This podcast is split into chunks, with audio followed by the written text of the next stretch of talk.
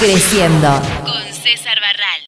Hola, ¿cómo están? Bienvenidos a un nuevo segmento y hoy les tengo algo que se podría decir interesante, no interesante, no sé. Y la pregunta es, ¿qué dicen de vos los gérmenes de tu teléfono? Así exactamente como lo escuchan. Y es que se puede saber mucho sobre una persona mirando su teléfono. La marca y el modelo podrían decir algo acerca de su nivel de ingreso. La podría ser una declaración de moda eh, y una pantalla rota podría significar que estás tratando con alguien muy torpe. Pero, pero, pero, todo esto se basa puramente en la estética. Ahora, los investigadores están incursionando en algo mucho más novedoso mediante el análisis de las moléculas presentes en la superficie de tu teléfono, los científicos de la Universidad de California, San Diego, descubrieron que podían crear un bosquejo preciso del estilo de vida del propietario. ¿Qué tan precisa? Al parecer pueden determinar el sexo de la persona, su dieta e incluso alguna condición médica recurrente. Simplemente mediante el examen de las moléculas del teléfono de acuerdo con un documento publicado recientemente en Proceeding of the National Academy of Science. Cada vez que se toca el teléfono se están transfiriendo las moléculas que habitan en las manos hacia la superficie del dispositivo.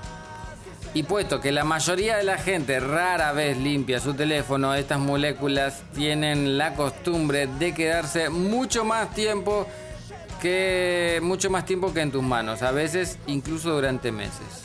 Bueno, ahora con esto de la pandemia puede que no, porque hay gente que lava el teléfono. Hay gente que lavamos el teléfono o le pasamos un trapito con el colo o. Bueno, seguimos.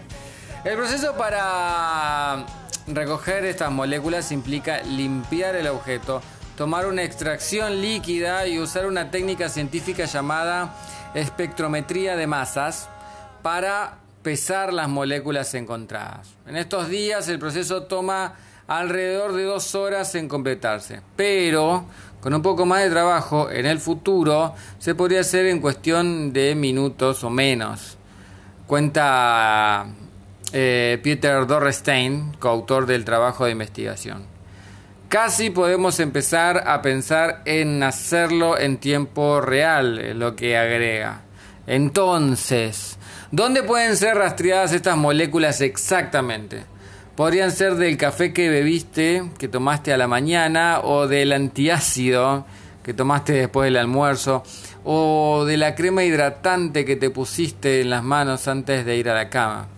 Por ejemplo, un teléfono utilizado en el estudio les indicó a los investigadores que su propietaria era probablemente una mujer dada la amplia gama de productos cosméticos que se encontraron en la muestra. Además, era probablemente vegetariana y bebía mucho té. Poseía un perro, ya que había películas utilizadas normalmente en tratamientos para perros, y tomaba antidepresivos. ¿Cuán específico? Re específico. Por supuesto, dejamos nuestras moléculas en todos lados, no, no solamente en nuestros teléfonos. El proyecto se centró en los teléfonos móviles debido a la frecuencia con la que manejamos, con la que los manejamos. Pero los científicos están seguros de que este hallazgo es válido para cualquier objeto personal usado con regularidad, al igual que las llaves del auto o la billetera. Entonces, ¿cómo se puede utilizar esta nueva investigación? En primer lugar, los resultados pueden ser de gran ayuda a la investigación de delitos, dice Dorrenstein. A veces el ADN no está disponible, pero si el criminal o la persona desaparecida deja atrás de sí su teléfono o cartera, los investigadores podrían utilizarlo para crear un esbozo del estilo de vida que ayude a reducir el conjunto de posibles delincuentes o víctimas. Los resultados también podrían ser útiles para los médicos, cuenta Dornstein. Se podría utilizar la técnica para controlar cosas tales como el cumplimiento de la medicación de un paciente sin tener que utilizar una aguja.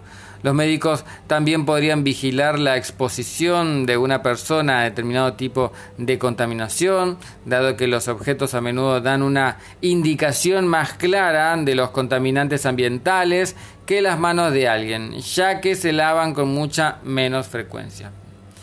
Pero, pero, pero hay mucho más trabajo por hacer. Por el momento los científicos solo pueden detectar una fracción de la información que estas moléculas podrían ofrecer potencialmente. Imagínate si pudiéramos analizar el 100% de la información, dice Dorrestein. ¿Cuánto podríamos aprender? ¿Cuánto podríamos decir de una persona? Dorrestein predice que dentro de 20 años podría verse sensores de moléculas en tiempo real disponibles para el público en general. Nuestros, dispositivos podrían analizar inmediatamente todo, desde si el alimento en la sección natural de la tienda de comestibles es realmente orgánico, hasta la propia salud molecular de un individuo. Si esto se convierte en un, método de rutina, significa que la gente puede tener el cuidado de la salud casi en sus propias manos, dice. Creo que es muy poderoso.